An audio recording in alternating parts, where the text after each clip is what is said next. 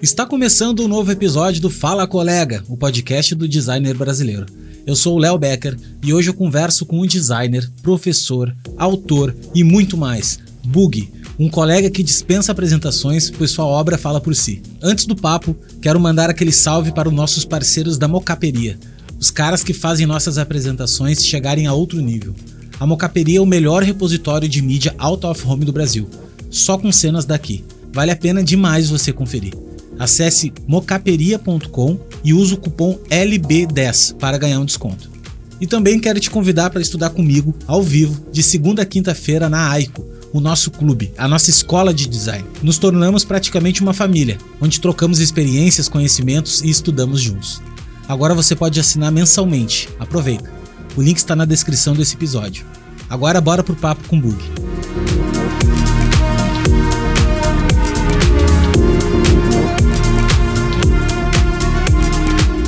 Seja bem-vindo, Leonardo Bug. Tipo, é o Léo, né, velho? Nós somos charás aqui. Uh, muito obrigado, cara. Pô, professor aí, poder te ter aqui nos nossos estúdios, mesmo que na nuvem, é um prazer muito grande. Tu é um cara que inspira demais, tu é um cara que trilhou um caminho aí, pelo pouco que eu te conheço, né? Te conheço mais pelos bastidores, assim, pelos teu portfólio, por entrevistas, coisas que eu já, já vi. Mas tu é um cara que fez, trilhou um bom caminho e eu acho que abriu um bom caminho para muita gente, né? Quando o design ele não era ainda tão divulgado e, e ele não estava tão no mainstream e ainda não está no mainstream que a gente gostaria, mas eu acho que estamos caminhando para isso. E tu é um cara que faz uma coisa que eu amo, velho, que é tinta, velho. Cheiro de tinta. que a gente perdeu isso depois que. Perdeu não, mas eu acho que diminuiu um pouco quando entrou a internet. Eu acho que tudo é muito digital e e, cara, a tinta, ela não. Ela simplesmente não é, é insubstituível, né? E tu é um cara que vem dessa escola, escola tipográfica, tem editora, tem uma função de coisas aí. E eu quero te ouvir o máximo possível, velho, que tu possa nos contar um pouquinho aí da tua trajetória, para a gente se inspirar mais ainda, né? Para poder realmente ter um ponto de referência muito bacana que a gente já tem. Então, mano, é isso. Eu queria só saber de ti, como é que era, como é que era o bug pequeno, se era o desenhista, Eita. se era o cara que queria fazer química. Muita gente quer fazer química, por incrível que pareça. É mesmo? Uma cara? galera passa aqui, não, porque eu queria fazer Nossa. biologia, queria fazer química. Não sei porque que tanto designer gostaria de fazer isso, mas. Que estranho. É, a galera se apaixona por isso. Então, assim, mano, uh, conta um pouquinho da tua história e tenta, tenta fazer lá, um, um resumão para nós. E, uhum. cara, o microfone tá contigo aí. Ô, oh, velho, valeu. Perigo danado, viu? Porque eu falo que só a bexiga tá boca, então vai, vai Não, mas é, cara, é pra isso que tu tá aqui, é, é, pode ficar tranquilo. Bom, queria começar a agradecer demais o convite, Léo. Porra, valeu demais, né? Um prazer imenso estar aqui, podendo falar aí para para tanta gente que curte o que a gente curte, né, design. Então, massa, sensacional. Obrigado mesmo. Fico felizaço aí com, com em saber que né, você acompanha o trabalho e, e, realmente, como tu disse, faz um tempinho que eu tô que eu tô nessa história, né? Ano passado eu completei 30 anos, velho, de profissão. Comecei, eu, eu, eu, na verdade eu trabalho há mais tempo, né? Mas considero o meu primeiro job remunerado que foi em 1991, como início oficial da carreira, né? Foi uma marca, né? curiosamente é, sem símbolos, apenas o lettering, né? Não sabia nem exatamente porquê, enfim, mas é um, um, trabalho de criança, né? Hoje eu tô com 40 e... Não vou fazer as 46, sei lá. E, e completei também, curiosamente, 20 anos, né? ano passado foi um ano bem cabalístico, 20 anos de ensino superior em design, né? Dando aula em design. E aí nessa trajetória toda, a gente estava até comentando um pouco antes, fora do ar, é, eu, desde muito cedo, né, tive uma, tive excelentes, excelentes guias, né, nessa minha caminhada, e aprendi com deles que a gente tem duas opções, né, bicho? A, gente, essencialmente falando, né, a, a insatisfação é, é, acho que é um motor para todo mundo, né? Às vezes um motor bastante cruel, mas é motiva a gente, né? E aí tem a coisa da necessidade do, do criativo, da criativa brasileira ser isso, né? A gente é criativo porque a gente não tem opção, né? Então você tem que ser genial, porque senão você não come, né? Simples assim. E, e, acho que a gente tem duas opções, assim, ou a gente se muda do lugar, né, qual a gente está insatisfeito, ou a gente muda o lugar. E eu nunca fui de escolher os caminhos mais simples, assim. É, primeiro porque eu acho que eles, muitas vezes, não necessariamente, mas muitas vezes são mais desinteressantes. E segundo, eu acho que a gente tem a capacidade de, a oportunidade com o design de mudar de fato, assim, a vida das pessoas, né? E, e a nossa vida, as pessoas que estão à nossa volta e tudo. E eu acho que isso é um poder muito muito grande que a gente tem, que você vai dizer, ah, mas todas as profissões têm isso e tudo. Mas o que é interessante é que o que às vezes é ruim para a gente, né, é que mesmo quando você vai no mais alto nível de projeto de design, as coisas mais complexas que sejam, design ainda é um troço que tem um, um investimento muito baixo. Sim, falando objetivamente, é barato contratar design, né? Por mais que você veja um projeto altíssimo, se você pegar qualquer outra área, sei lá, publicidade, às vezes, cara, assessoria de imprensa, marketing, porra, os valores são muito mais altos, né, bicho? Muito mais altos. Então, de projetos, se é que dá para fazer isso, né, para compatibilizar. É... Agora a coisa tá, tá um pouco melhor para a gente atualmente, né, mas enfim, com esse negócio de UX, né? A coisa a gente começa a assumir alguns postos que tradicionalmente, né, tinham o nosso nome lá, a gente só não sentava na cadeira, né?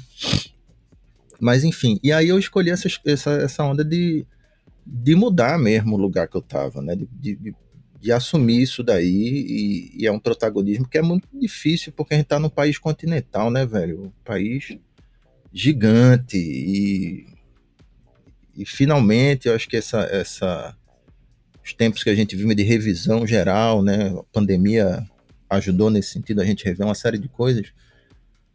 A gente começa a se ouvir mais como país, né? Eu acho que deixa de, de, aquela coisa da história do design brasileiro. Aí tu só vê São Paulo falar de São Paulo, né? Documentários e.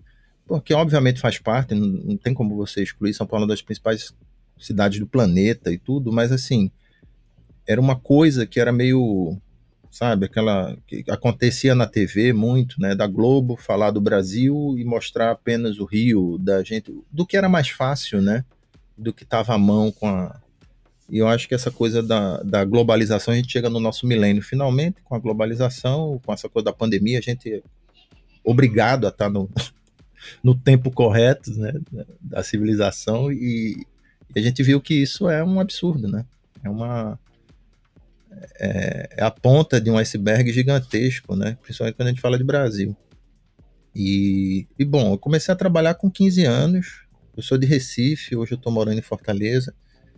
Comecei a trabalhar com 15 anos de idade, é, sem saber exatamente o que, que era design, enfim, como muitas pessoas, só que no contexto antes do Google, antes da internet, né? Então comecei a fazer design com a mão, né, sem computador, antes sequer do computador.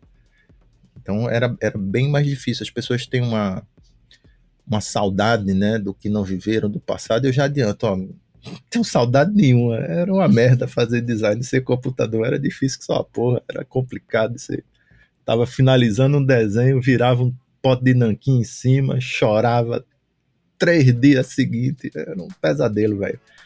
Mas, enfim, é, permitiu, né, como eu disse, tudo tem um lado bom, né? A, a parte da materialidade do fazer design permitiu com que é, eu pudesse raciocinar graficamente de outra maneira, né? E mesmo sem o computador, né? Você perguntou como era bug, eu não, não queria ser químico, eu nunca quis ser químico. Eu nunca pensei muito no que, que eu quero ser quando crescer. Eu fui crescendo e fui, fui me metendo e fui fazendo como toda criança eu desenhava, né? É normal, faz parte da, da evolução cognitiva, né? Da, do ser humano na nossa, na nossa sociedade desenhar, né? É uma maneira de se expressar. O que é engraçado é que em algum momento isso é retirado violentamente da gente, né? Você começa a ser, mas rapaz, que donzelice é essa? Tu tá desenhando, que negócio de pirraia, que negócio de. Porra, vai, vai estudar, vai fazer alguma coisa séria, né? Vai. Vai jogar futebol, para de desenhar, vai fazer qualquer outra coisa, né? Mas desenhar fica, passa a ser imoral praticamente, né? E eu tive a felicidade, né, de nascer numa família que que não me castrou nesse sentido, que não castrou nada, né? Por minha mãe e meu pai são, são sensacionais é, nesse ponto de vista, assim. É, eles, pô, pra você ter ideia, eu, eu fiz tudo que eu podia. Eu morava numa casa que assim, a gente tinha um macaco, uma bateria dentro do quarto, sem isolamento acústico, amplificador, contrabaixo e botava 20 meninos no ensaio dentro de um apartamento, porra. Isso era um apartamento, velho. Com macaco, com, com gato, com. com... É doideira. doideira porra, a né? banda do Chaves, né, cara? Oh, exatamente, exatamente. Isso em Recife, tudo. E o pior é que a parada vai, vai crescendo, né? Teve um momento da minha vida que eu, eu vivi de música, eu toquei. É, a gente era da mesma gravadora da Mundo Livre SA, e a gente excursionava junto, enfim, era lá do, do Mangue Beat, e a gente tocava. E era isso, assim, aí era todo mundo na casa de todo mundo, aquela confusão. E aí o ambiente foi muito esse. O desenho não foi me retirado, né? E quando eu era pequeno, o meu irmão mais velho, que é engenheiro eletrônico, né? trabalha com energias renováveis, ele desenhava que só porra, assim, ele era a minha referência, porque ele tinha um traço autoral, sacou? Ele, você olhava assim, você via que o desenho tinha sido feito por ele. E eu não, eu era o, o caba que copiava os quadrinhos, né? A minha referência era revista em quadrinho, então eu copiava o traço do quadrinho, velho. E, e aí eu comecei a pegar o estilo, sei lá, Marvel, o estilo Maurício de Souza, o estilo. Eu copiava o que eu via, né? Eu, eu, eu, focava nisso, porque achava que o meu traço autoral ele não existia, ele no meu desenho não tinha cara, né? E o que eu achava bacana era aquele desenho é, do, das HQs. Né? E assim eu, eu, fui trilhando minha expressão do desenho. É engraçado que meu irmão parou, largou o desenho, né? e eu não. Eu nunca larguei. Agora, é, não quer dizer que você precisa desenhar para fazer design, né? Tanto é que, que essa coisa de, de não ter cara no desenho foi um, algo que me favoreceu até conceitualmente na maneira de fazer design. Durante muito tempo, é, e eu não sei se, se, ainda hoje é assim, mas se eu olhava os meus trabalhos, até hoje eu olho alguns assim, eu, eu, eu digo, eita porra, fui eu que fiz isso, né? Porque não, não tem essa coisa do design autoral que tem muitas pessoas, né? Muitos escritórios, eu acho que não, eu consigo simular bem.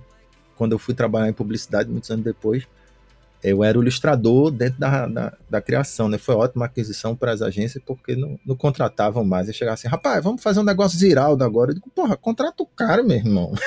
não, pô, tu faz aí. Vamos fazer, sei lá quem, vamos fazer. E aí dava para dar umas roubadas, assim, nesse sentido. E, e foi isso, com essa coisa do desenho e da relação com o editorial, né? Com, inicialmente com o quadrinho, depois, é, eu tava, a gente, parte da minha infância, boa parte foi em São Paulo. E aí você imagina, década de 80, São Paulo, coisa do skate era muito forte, né, de rua e tal. E aí as revistas de skate eram sensacionais, né, aquela aquela leitura tupiniquim dos gringos, né, muita coisa era literalmente pirateado, né, você copiava, as marcas todas eram piratas, enfim. E a gente tinha tal e qual, os caras usavam na gringa, pelo menos do ponto de vista visual, e tinha as adaptações também, o que era muito interessante. E as revistas me encantavam. A gente via pouco da Thrasher, né, que vinha, chegava muito pouco, mas tinha a Overall e a IE, que eram revistas brasileiras, que tinham uma proposta gráfica que, porra, era, para mim começou a ser muito mais interessante do que quadrinho, assim. E, e isso evoluiu muito o meu desenho, porque eu comecei a copiar. Foi nessas revistas que eu comecei a olhar para a marca. Né? Primeiro vindo do quadrinho da coisa das cabeças das revistas, né? Tipo assim, é, grandes heróis Marvel, heróis da TV, né? Que eram os, as revistas, os HQs que eram mais impactantes graficamente para mim, né? Cenas eram mais complexas e tudo que eram as coisas da DC e da Marvel. E aí eu sempre fazia o personagem, super-herói, e, e, fazia o lettering em cima. Né? Eu só me dei conta disso, sei lá, décadas depois, quando em 2006, eu acho, não, 2003, eu fui chamado para falar sobre minha carreira, no, curiosamente até aqui em Fortaleza, na instituição de ensino, e aí é, é, eu, eu, fui rever né, meus desenhos, que a gente chama de sketchbook, hoje era caderno de desenho, né? Inspiral, PRA. Eu peguei que eu sou guaxinim, não jogo nada fora. Aí comecei a analisar e ver, ah, porra, bicho, tipo assim, um carro, um landauzão com as rodas pegando fogo, aí tinha 10 km por hora, né? Um lettering gigante, assim, pegando fogo, 10 km. E, e eu percebi que todos os meus desenhos tinham essa estrutura, né, repetida da capa de revista, né, um, lettering grande, né, as letras, um título qualquer grande, desenhado, com 3D, com alguma parada assim, e o desenho embaixo, dividindo essa atenção, né. E, e aí entendi que eu comecei a, a fazer reconstrução de marca, né, manualmente, sem computador, olhando para as revistas de skate e de surf, né? Inicialmente de skate, porque e depois de surf quando eu volto para Recife, né? Aí já no perto do no começo dos anos 90, aí surf, né? Naturalmente, porque morava em Olinda, não, não tinha muito como andar de skate na areia, era uma solução que não era muito bacana. E aí eu comecei a reconstruir essas marcas por hobby, inicialmente, né? Eu fazia exatamente igual, assim, pegava compasso, pegava tiralinha, pegava esquadro, enfim, essas coisas doidas em casa sempre teve material técnico de desenho de altíssima qualidade, né? Não sei porquê, porque meus dois pais são economistas, minha mãe nunca exerceu a profissão, sempre foi do lar, mas meu pai não desenha, como a gente diz, um ó com a quenga, velho. Se você der pra ele, ele não consegue fazer a porra do círculo direito, mas ele adora material de desenho, adora computação gráfica, então sempre tive muito cedo isso em casa, estranhamente, apesar dele não usar, ele, ele adorava e tinha, era um, uma coisa meio de colecionismo que eu herdei um pouco dele. Um pouco não, mentira. Herdei que só a porra. É, e aí. E aí eu, eu, usava isso, né? E ele ficava super feliz porque eu, alguém usava aquele troço, né? E eu comecei a usar. E acho que isso, isso foi me encaminhando para a coisa da marca. E na escola você começa a fazer fanzine, começa a fazer cartaz de festa do colégio, né?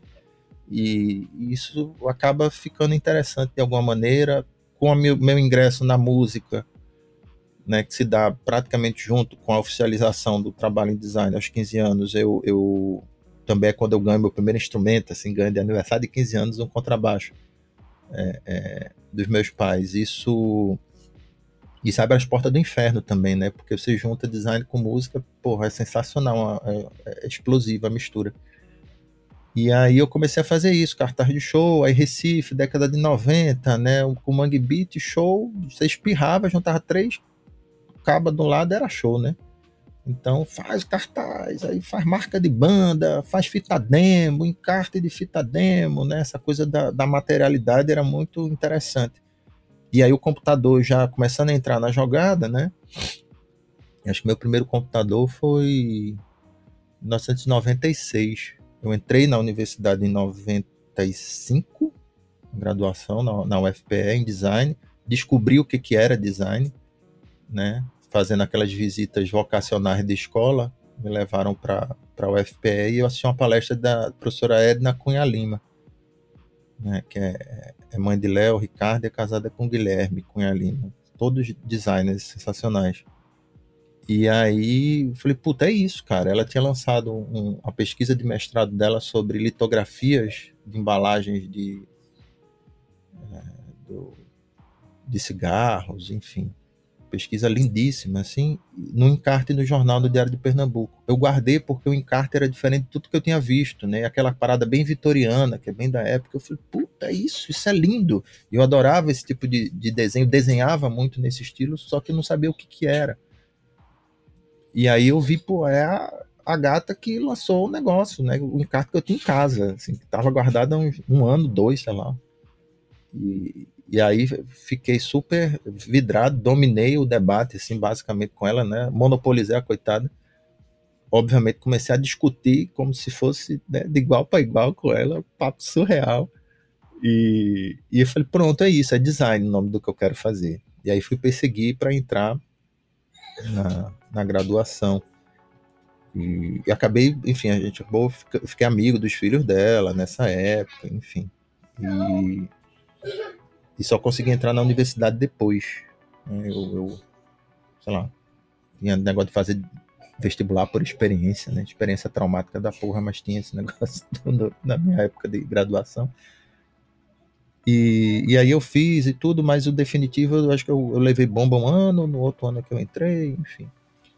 É, e aí entrei nesse universo do, do design. E no segundo ano de, de, de universidade, de faculdade de curso, eu, eu, consegui meu primeiro computador, porque eu já trabalhava, né? Então era mais fácil para mim, eu tinha uma fonte de renda e precisava daquela ferramenta, né?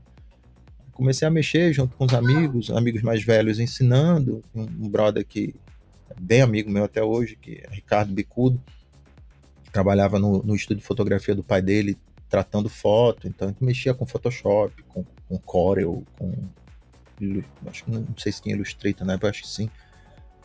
Tinha, tinha sim. E aí ele mexia com essas ferramentas, né? E a gente ia pedir pinico a ele para fazer as capas de fita demo da banda da gente. Os efeitos de fogo no Photoshop, né? Aquelas coisas é... assim. Puta, mas, mas ainda era antes, porque era Photoshop 2.5, velho. Não tinha layer, saca? Não existia layer. Não tinha o um conceito de camada. Parada bizarra, assim. Então tinha que ser, na verdade, você fazia a foto, a, a, a composição manual da parada né? E, e escaneava e era praticamente só tratar, assim. Porque se você botasse uma, uma, imagem em cima, ela já colava ali no canto, porque não tinha o layer, não tinha comum, né? Então era muito assim, eu recortava as imagens de revista, né? E fazia uma colagem de papel mesmo, assim, objeto físico, e levava pro cara e dizia, ó, me ensina a escanear isso para botar dentro e aí no Illustrator é que a gente botava os textos, e aí é, o que dava a, noção de layer, né, de edição, de você movimentar, era no Illustrator só. E aí foi assim, cara, meu começo foi assim, essa coisa de me interessar por um monte de coisa, né, principalmente o começo pelo, pelo editorial, pela revista, desenhava muito, muito, muito. Uh, meu tio mais novo, irmão da minha mãe, mexia com serigrafia também, e fazia mil coisas, né? E artesanato, serigrafia, e tinha um, um, fiteiro, uma bodega na frente da casa da minha avó. Cara, o cara fez do, tudo durante muito tempo, assim. E, e aí eu me interessei por serigrafia, falei, pô, você conseguir reproduzir umas paradas mais legais, né? Na época onde não existia impressora, não existia... Isso, isso era fantástico. E aí essa coisa da, da, da produção gráfica, da materialização dos objetos, vem, vem muito disso, né? Inicialmente de uma frustração, quando eu começava a desenhar, eu queria que meus desenhos tivessem a mesma cor e fossem, porra, tivesse a mesma estampa no mesmo papel que eu via nas revistas. E eu, e eu falei, porra, como é que os caras fazem isso? Não passava pela minha cabeça de criança como é que isso era resolvido né, graficamente. E eu desenhava com inicialmente com lápis grafite, aí quando eu descobri o nanquinho, eu digo, uau, é, tá quase lá, tá quase no que eu quero. Né? Mas ainda faltava o papel. Eu lembro de um, de um desenho que eu fiz criança no papel cochê, cara. Eu arrumei uma folha de cochê, que era o verso de algum impresso, e eu fiz assim. Chegou no final, borrei, cara. Eu chorei. Puta, tipo assim, minha vida acabou. Né? Cara, tava indo tão bem. E coxa borra, né? Se espirrar, olhar para ele, ele borra, né? Com o nanquim em cima, uma miséria. E aí, e aí tinha isso, assim, quando eu descobri a serigrafia, pô, você fazia as camisas e tudo, mas aí eu comecei a me ligar que dava para você estampar tudo, né? Falei, puta, dá até para imprimir em papel. E olha como fica perto das revistas, né? Fica muito. Tipo assim, na minha cabeça era assim, fica de verdade, né? Porra, fica de verdade a parada. E, e aí eu fui, eu fui caminhando por aí, assim, aí tinha no, no na dispensa lá no, do, de casa, no apartamento da minha mãe, eu tinha uma serigrafia, ela me ajudava e fazia comigo e tudo. Meu tio me deu um monte de troço. A gente pensava mil coisas, vamos fazer camisas para vender, vamos fazer estampas. Tudo dava errado, claro, né? Óbvio. É tudo um, um grande fiasco, assim, mas tava lá, porra, não, vamos fazer, vamos inventar, e sempre tava imprimindo. E aí, quando chega no design, na, né, na graduação, isso, isso continua, né? O meu interesse pela produção continua. Imprimir sempre foi muito legal para mim. Saltos depois, assim, depois de fazer um monte de coisa, eu, eu que ia normalmente acompanhar né, as produções gráficas, a galera me mandava nas agências de publicidade, nos escritórios de design, era sempre ó, oh, vai lá, Bug, tu que entende do negócio, entende. Eu fingia que entendia, né? Claro, assim, para poder ter oportunidade de aí sim entender, né? E colar nos caras de, de chão de fábrica, das gráficas, para conversar com os caras, que eram os caras que ninguém queria conversar. Né? A galera queria mandar o serviço, ficar lá no ar-condicionado, na recepção, esperando a parada ficar pronta. E, e ninguém entendia por que, que eu queria estar tá lá no calor, queria estar tá lá falando com a peãozada, né? trocando ideia. Então, Pô, mas você é o designer, bicho. Você é o diretor de arte. Eu digo, oxe, até por isso mesmo. Eu não sei de porra nenhuma. Eu tenho que aprender com esses caras aí, velho. Que o que tá no livro, eu, não... eu comecei a me ligar que não era suficiente, né? Não era. Não dava para resolver as coisas. E eu queria entender como é que funcionava, né? Como é que eu, eu melhorava o meu trabalho e diminuía o trabalho dos caras, né? Também. Porque aí eu ficava uma pessoa mais simpática lá, né? E não, puta, entrou o designer na gráfica, puta, que merda, lá vem o povo, né? Caro, chato e lento. É, era, era meio que isso, assim, que a gente ouvia. E eu falei, não. Lá vem ele estourar pra... o preto lá, com tudo cheio de é, preto, todos os canal lá. Tudo, tudo 100%. A tinta, foda-se, tudo errado. É, tem, ó, se tem, vamos usar tudo, né? tudo, vamos usar. Então isso era uma coisa que. Aí a galera começou a, a me, me, dizer as coisas, né? Você vai conversando, encosta lá, pô, os caras finalmente têm atenção de alguém, né? Alguém de fora. Aí o patrão vê que o cara tá sendo ouvido, né? Você não quer ouvir o dono da gráfica que quase sempre não sabe de porra nenhuma, né? Tem muita essa coisa. Só aqueles que vêm realmente do chão de fábrica, né? Mas o, o clássico dono de gráfica, ele quer converter commodity, velho. Ele quer melar papel. Ele vende energia, papel e acabou-se. hora máquina. É o que ele, é o que ele faz, assim. Não quer saber de do resultado, se está impresso bom, se tá. Ele quer saber se o cliente está satisfeito, se pagou e, e, o volume de coisa que ele, que ele produziu, né? É e, e Bug, tu sabe uma diferença que eu vejo também? Às vezes eu tenho alguns estúdios uh, fora daqui de, de, de serigrafia mesmo. Só que, uhum. cara, os caras tratam aquilo como uma é um estúdio de design e os caras Sim. fazem serigrafia, velho. E assim, Isso. aqui no Brasil, cara, é uma coisa muito. Eu acho que quem se liga nisso, inclusive eu sigo, encontrei umas meninas que, que fazem isso, que o logo uhum. delas é azulzinho, assim e tal. Eu acho que até tu segue também, uma galera segue elas.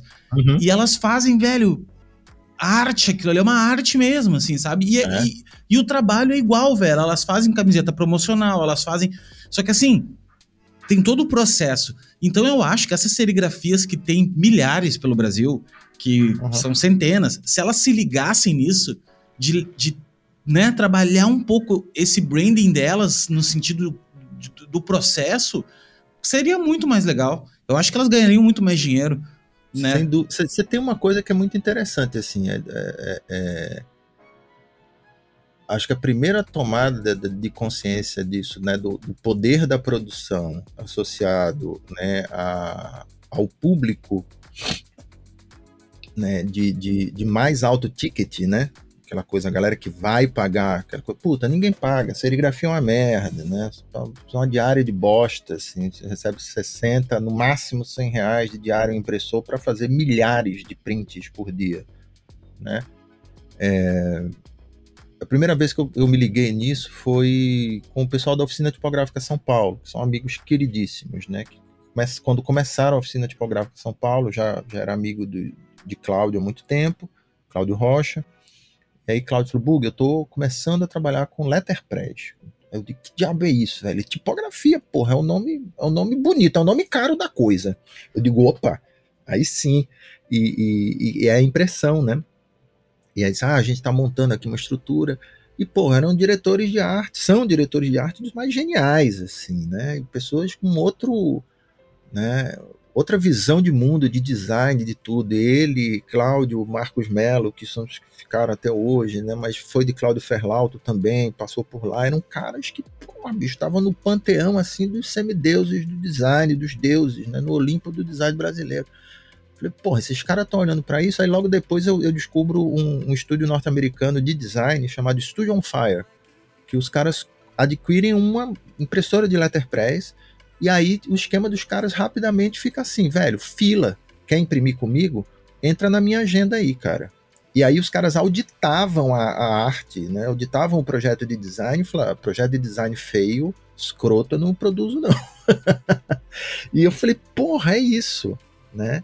Os caras levaram a coisa para isso é algo que já tem 20 anos, velho. Né? Essa galera se ligando nisso. E agora eu acho com, com, com, com a, a, pandemia fez um. A, trouxe algumas coisas boas pra gente no design, né? Primeiro que rompeu, quebrou com o monopólio da Adobe, por exemplo, né? Você consegue fazer design gráfico sem ser escravo da Adobe né? Porque tem Canva, tem um monte de ferramenta que se popularizou durante o, o, é, essa pandemia. Segundo que a gente viu que design é importante, né? O, o cidadão comum, a pessoa comum viu que precisa de design para poder vender seu sanduíche, seu brigadeiro, seu, né? Seu salgadinho, seu, enfim, qualquer coisa, né? E ficou acessível, né? Todo mundo contrata design agora, mídia social sem design não, não existe, né? Então isso foi muito bom. Uma coisa que as pessoas não se deram conta ainda é que isso destruiu, por um lado, né, ou abalou violentamente a cadeia produtiva de, da impressão. Né?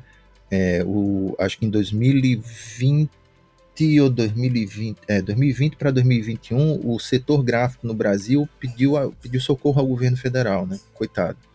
Mas pediu, deu no valor econômico dos principais jornais entrou em crise. Incontáveis gráficas fecharam as portas, gráficas offset. Né? E é exatamente essa galera que estava fazendo conversão de commodity, que foi a, é a tônica que sempre funcionou. Né? É, gráfica sempre foi indústria. Indústria sempre é aquela coisa escala gigante. Mas aí você tem o paradigma da economia criativa surgindo né, na, na última década com muita força e surgindo na vida real das pessoas que é uma janela de oportunidade sensacional para gente que faz design, porque muda, né? Você começa a falar em macroeconomia, você começa a falar de, porra, pequenininhos, pessoas físicas, negocinhos que geram milhares de reais por ano, né? Sequer dezenas de milhares, mas milhares de reais por ano, aquilo começa a importar, né? Dentro da perspectiva da macroeconomia e não assim empresas de bilhões de dólares né? Que a macroeconomista só falava disso, velho. Não, aí você tem uma coisa de microeconomia, basicamente no cenário global, com essa coisa da, da, da economia criativa, que é fantástico para gente. E aí, quando você olha para o setor gráfico quebrando, porque depende de dólar, porque depende, né, o, o, a indústria papeleira do Brasil, que é a maior indústria celulose do planeta, deixa de fabricar papel para poder exportar celulose e ganhar mais rolou, velho, né? Distribuidor de papel deixa de entregar o papel porque está esperando um aumento. Tem em casa e diz que não tem porque está esperando um aumento de 40% no, no valor do pacote. Começa a acontecer essas coisas bizarras. A indústria colapsa. Aí você vai falar, porra, então o que, que você está fazendo? Por que, que você está imprimindo? Por que, que você não mudou a parada? Exatamente por isso, porque aí você passa a ter um, um, um, essas gráficas fechando também porque parou de ter evento, então a panfletaria parou de existir né, durante dois anos, ninguém imprimia nada porque não fazia sentido. A galera correu para editorial, só que correu para melar papel em editorial, velho. Editorial, você não vende livro se você não contar uma história foda, se você não tiver um protagonismo sensacional de quem escreve normalmente, porque você não tem agente literário no Brasil, você não, editora é que nem gráfica, só faz vender commodity, né, conversão de commodity, não faz porra nenhuma. Então, assim, os pequenos começaram a importar muito. E, e, e, a impressão começou a ficar rara. A gente estava acostumado com, com, com o padrão banal. Ah, é policromia, papel couché, papel offset, acabou-se. Qualquer coisa ali vai, entendeu? Quando você pegava um projeto de design bacana, legal, mas assim, você pegar um projeto de design legal com um papel diferente, velho, e papel diferente não precisa ser, é assim, não ser couché e não ser offset. Você pegava, sei lá, um canson, você pegava um mitentes, você pegava um casca de ovo que bombou na década de 70. Pegava um papel desse puta, completamente. Já era um sucesso quando você olhava, olha, então não tem, cara, não tem papel. Né? O máximo que maluco usa é um Color Plus aí, mas quando você pensa graficamente nisso, já tem um, um, um impacto. E agora que ninguém está acostumado mais a imprimir, você vai começar a ter uma hipervalorização do impresso.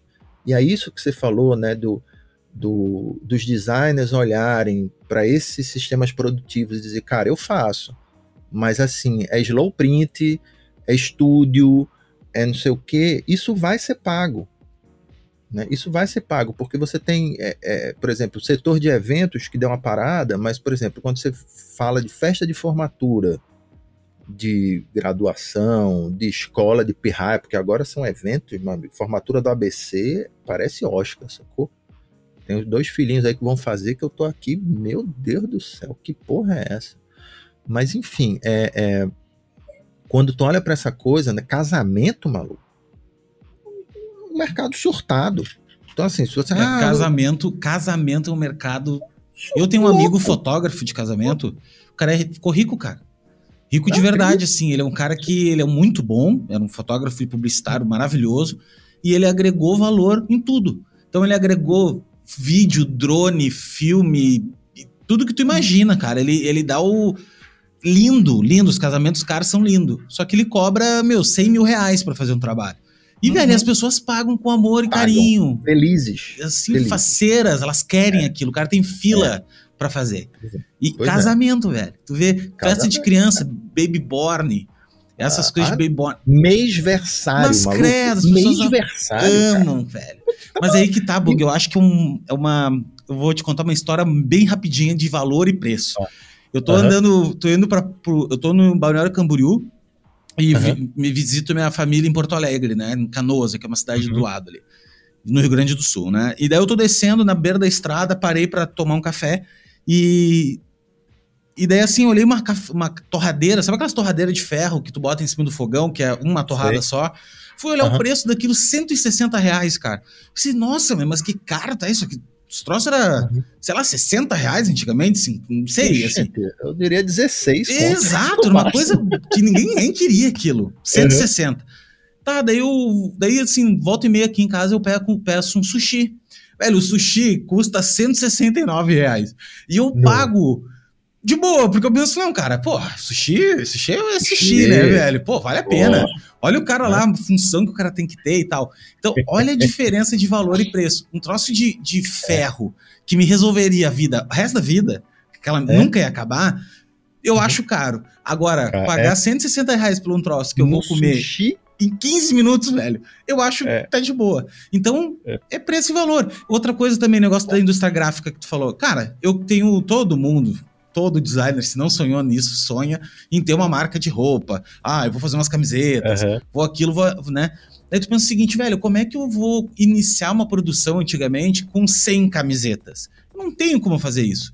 Mas hoje, como, não tem como, velho. E até porque camiseta, tu tem a grade. Então tu tem que ter a G, isso. a M. É um pesadelo. De é. 10 camisetas vira 30. Então, assim, uhum. hoje é possível, cara, tu conseguir fazer menos. Isso é muito legal. Porque daí tu consegue produzir por isso que é legal de encontrar. Isso é uma coisa, cara, que, que toda vez que eu encontro alguém, algum estúdio desses de serigrafia pequeno, que tem esse mindset de, cara, olha só, velho, o nosso business não é.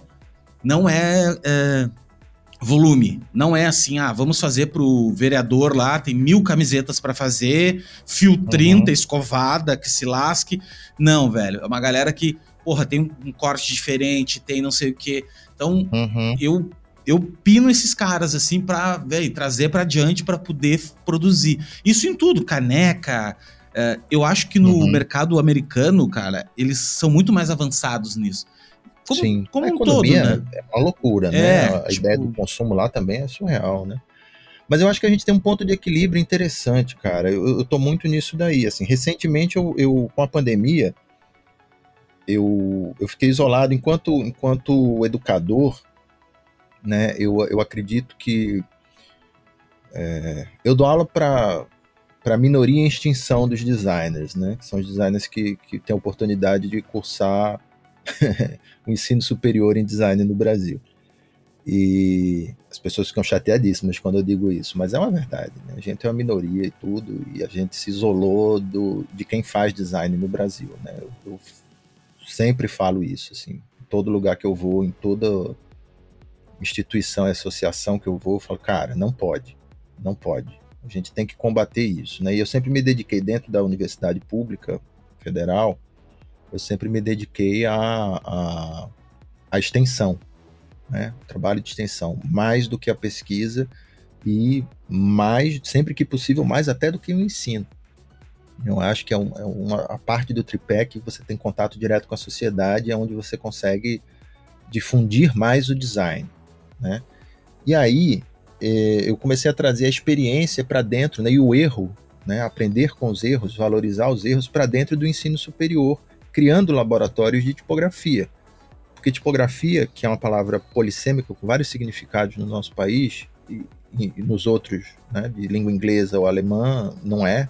Tipografia é uma coisa, né? É, sei lá, vamos lá, vamos usar as palavras em inglês. Typography é uma coisa, é, letterpress é outra, se quer tem a raiz, né, que eu falei, que é a impressão com tipos móveis, tipográfica, é, typeface design é outra coisa, então cada, né, que é o desenho de tipos, né, quando fala, ah, sou tipógrafo, é, tipógrafo, aí o cara, ah, você desenha letras, né, eu falei, não, cara, tipógrafo, na verdade, em português brasileiro é o cara que, que é impressor, praticamente, O designer de tipos é o que desenha a letra. Mas enfim, aí você, você tem isso daí. Um semântica, né? Problemas de, de, é, de é, semântica. É. Mas aí é, é, dentro desse, desse, desse passeio aí pelas, pelas coisas, é, é, eu comecei a perceber que, que a gente tinha como absorver determinado tipo de produção. Né? E recentemente eu, eu, eu me afastei na pandemia, levei para as universidades os laboratórios, comecei a investir com os meus recursos dentro de, já fundei três laboratórios de tipografia aqui no Nordeste do Brasil em três instituições diferentes que continuam funcionando né, e se comunicando. E aí levei essa coisa do erro para dentro e levei da tipografia porque a tipografia são laboratórios de tipografia porque para mim é a disciplina mãe do design gráfico e é uma lente com a qual eu posso ver qualquer outro tipo de design né. É, te permite assim avanços sensacionais. Assim, eu, eu realmente acredito muito no, no, estudo da tipografia por conta disso. E é, sei lá, diferente de semiótica, que é uma coisa emprestada né, da semiologia, que é meio vira-lata lá dentro do, né, da, da, semiologia e tudo, é, mas que é legal, explica um monte de coisa pra gente. Uh, a tipografia é a mesma, é, tem uma mesma função praticamente, só que ela é puro sangue do design, né, velho? Porque você fala, troca a palavra tipografia por imprensa, né? É isso, assim, é o que, é o que inventa né, a série, a divulgação de informação em série, na produção de informação em série, lá com Gutenberg. Mas, enfim, aí eu fiquei afastado disso né, na, na pandemia, porque a universidade fechou as portas, né? E aí a gente já tinha, através de um projeto de extensão, já tinha com, com os colegas aqui em Fortaleza, um, um, uma escola livre, tinha um edital, né? A gente participava enquanto universidade de uma escola livre de, de artes gráficas, que era o complexo gráfico ficava numa casa. Eu vi a oportunidade, exatamente pela crise do mercado offset, eu vi a oportunidade de, de adquirir uma impressora tipográfica que eu sempre quis, porque quem vendia essas máquinas eram empresas que vendiam máquinas offset há décadas, né, vendiam tipográficas e migraram para a tecnologia offset. Aí eu disse, ah, eu vou procurar a máquina que eu sempre quis. Rodei, fiquei meses procurando, vi que a coisa tava, era, já tinha meio que perdido o timing de comprar a máquina, sabe? Aí achei, consegui comprar e botei lá. Botei lá porque a universidade estava fechada e eu, não é uma impressora já de tinta, né? É um troço que pesa 1,2 toneladas, né? Então você não pode ficar para cima e para baixo, você tem que botar em algum lugar. E botei lá. Beleza, aí ficou fechado o ano inteiro e tudo.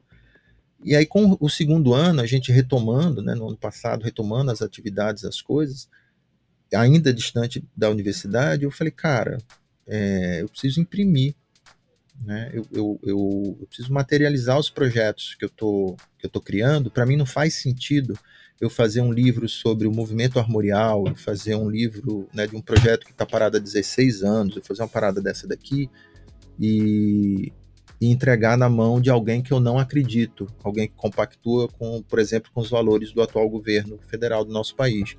Alguém que, que, que, que fala que eu sou menos, alguém que fala que, que o Nordeste é menos, que o povo preto é menos, que as mulheres são menos e que, enfim, eu, eu não posso, cara. é, é imoral para mim. Não faz sentido. Colapsa tudo que eu acredito, tudo que eu sou, né?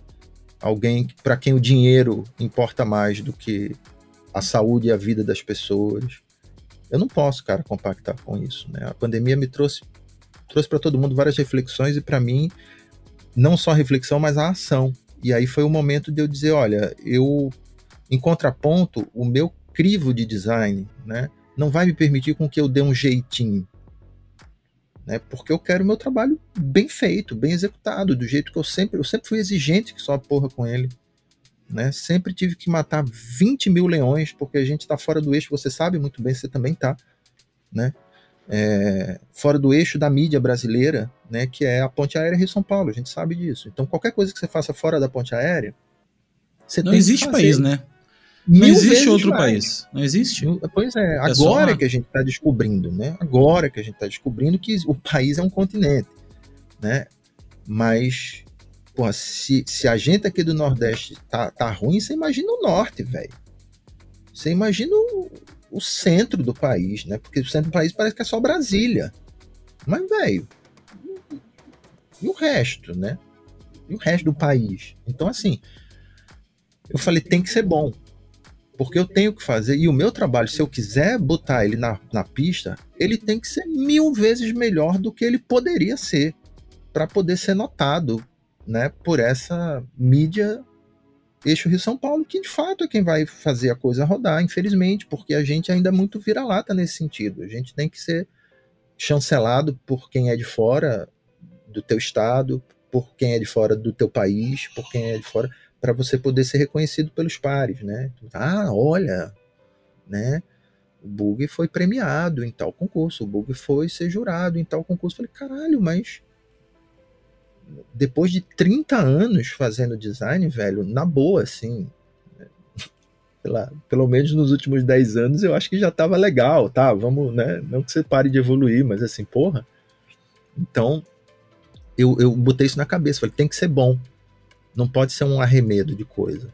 E aí eu falei, cara, tá no inferno, abraça o capeta, bicho. Se eu vou continuar no meu país, se eu vou continuar fazendo design, se eu vou continuar com a ideia de mudar o lugar em que eu tô para não me mudar, eu vou assumir isso. Eu já tô na idade de assumir o espaço que me deram. Eu já passei da idade, a gente chegou nesse ponto, né? Mesmo que você seja um garoto, o design brasileiro chegou nisso. Cara, você tem que estar tá reclamando que não tem cliente, que maluco não paga, que ninguém te entende desculpa, cara, o mercado é super maduro, compete por design há décadas a economia mundial. O que a gente precisa é se formar e conseguir melhorar o nosso olhar para os negócios, né? Entender que assim, fazer design é um padrão hoje em dia. Você tem que fazer muito bem, senão você nem desce para o play. É cruel, mas é a economia que está falando, né? Então, ou você reinventa essa economia, ou você se adequa entendendo como ela funciona, qual é a dinâmica dela e vai para a luta. Tenta mudar de dentro para fora.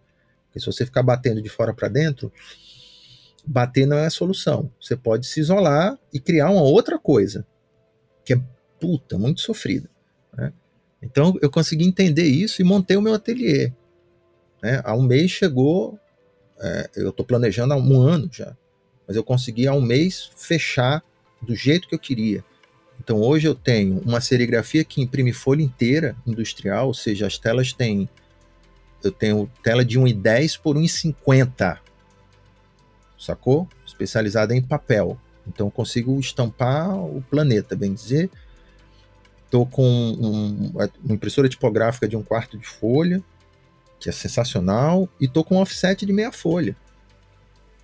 Sacou? Então, assim, eu não preciso mais financiar essa galera. E não vou abrir gráfica, não é porta. Isso é meu ateliê. Tá? É para mim. E, obviamente, aqui, os equipamentos industriais não vão dar conta. Mas eu falei, olha, e é para quem tá perto de mim. para quem colar.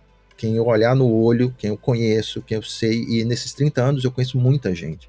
Então é pros brothers dizer, velho, porta tá aberta, vem cá, usa o equipamento, faz, enche o rabo de dinheiro. Vai lá. Tipo assim, ah, mas eu posso. Vai. Vai fazer, vai ganhar tua grana. Vai finalmente, saca?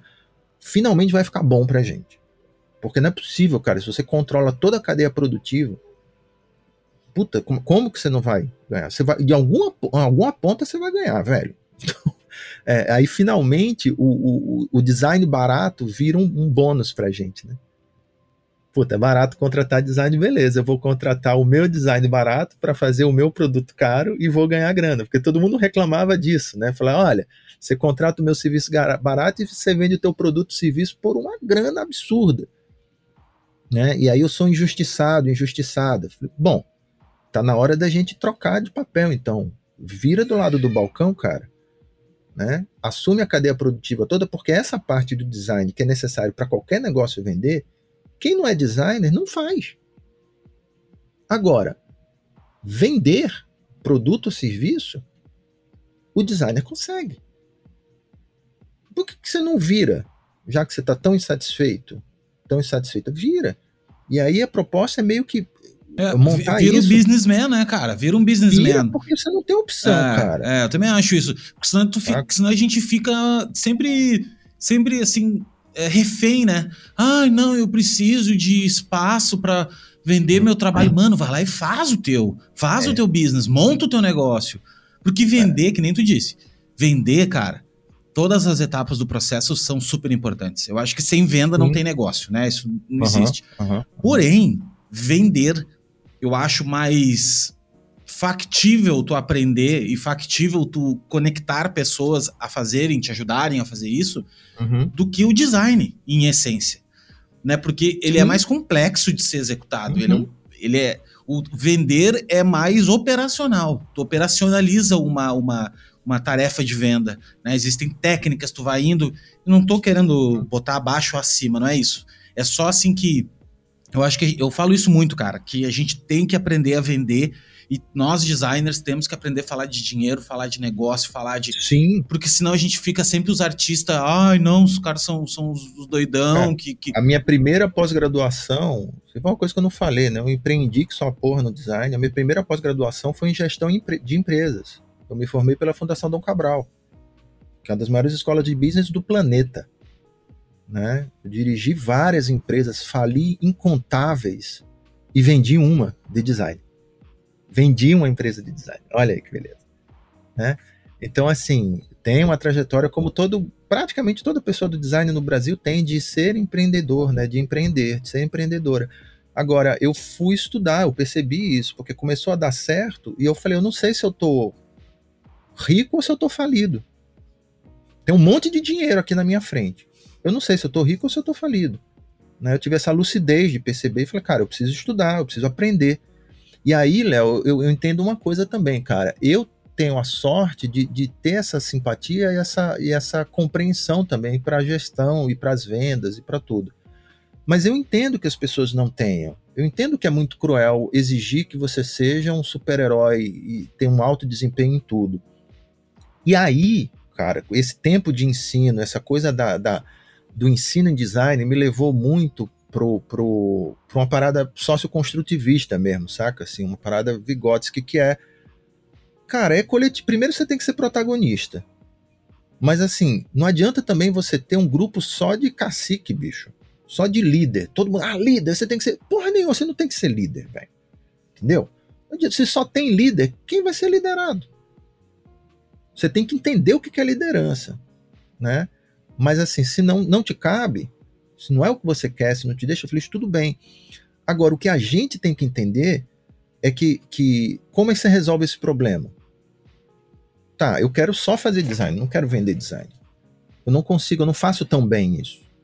E aí eu não vou fazer nada bem. Se eu tentar vender e eu tentar fazer, eu não vou, não vou conseguir fazer os dois bem, porque eu faço bem, aí vou me frustrar porque eu não vendo bem, e aí danou-se. A chave está na cooperação. A chave está na coletividade. A chave está na gente entender que não é pecado ganhar dinheiro. Você não é fela da puta porque você ganhou dinheiro. Entendeu? A pessoa que está ganhando dinheiro com o teu design não é fela da puta porque ele está ganhando dinheiro com o teu design. É fela da puta porque ele está, eventualmente, se for o caso, ele está te explorando. Mas não é porque ganhou o dinheiro. A gente não tem que ter medo do dinheiro ou vergonha do dinheiro, achar que é pecado o dinheiro. Isso é surreal, fala isso, mas eu, eu, eu tenho contato com, há 20 anos com com alunos, né, jovens designers, que eu percebo isso muito claramente, as pessoas hostilizam a grana. Eu falei, cara, mas não pode, você está estudando, principalmente para quem estuda quatro anos um bacharelado em design, maluco. Achar que, que dinheiro é um problema, não, puta, não é. Né? Dinheiro ele, ele vai fazer parte da solução. Né? Agora, assim, se você não consegue, se associa por cooperação, se associa por sociedade mesmo, busca quem te complete. Né? E eu acho que, que a gente já passou do tempo, quando a gente passou o tempo da gente assumir que a gente, do design, a gente precisa trabalhar junto com os designers, mesmo. Né? Abrir, deixar de frescura e dizer, cara, quanto é que você está faturando aqui? Tanto. Velho, eu não estou conseguindo. Escuta, se eu fizer essa parte aqui do teu trabalho para tu, eu vou ficar super feliz, vou ganhar bem, você vai me pagar, e você vai desafogar para fazer o que você faz bem, sei lá, quer vender design vamos, vamos nessa junto, investe aqui no design, investe em você, porque se você está bem, eu estou bem, está todo mundo bem, o design está bem. Então, assim, a gente não precisa ficar dependendo de algumas cadeias, é, é, cadeias nas quais a gente, normalmente, é a pessoa que mais entende sentado na mesa, mas a gente é a pessoa de menos autoridade, né? Então, assim, eu, eu comecei a me ligar nisso, eu falei, cara, eu não preciso tá, me sujeitar por exemplo, né, ao mercado de impressão do jeito que eu estou me sujeitando. Eu não preciso chegar para uma gráfica e dizer, olha, por favor, você, por favor, olha, imprime para mim serigrafia em cima do offset. Olha, por favor, corta esse papel menor para eu poder passar ele numa máquina risográfica.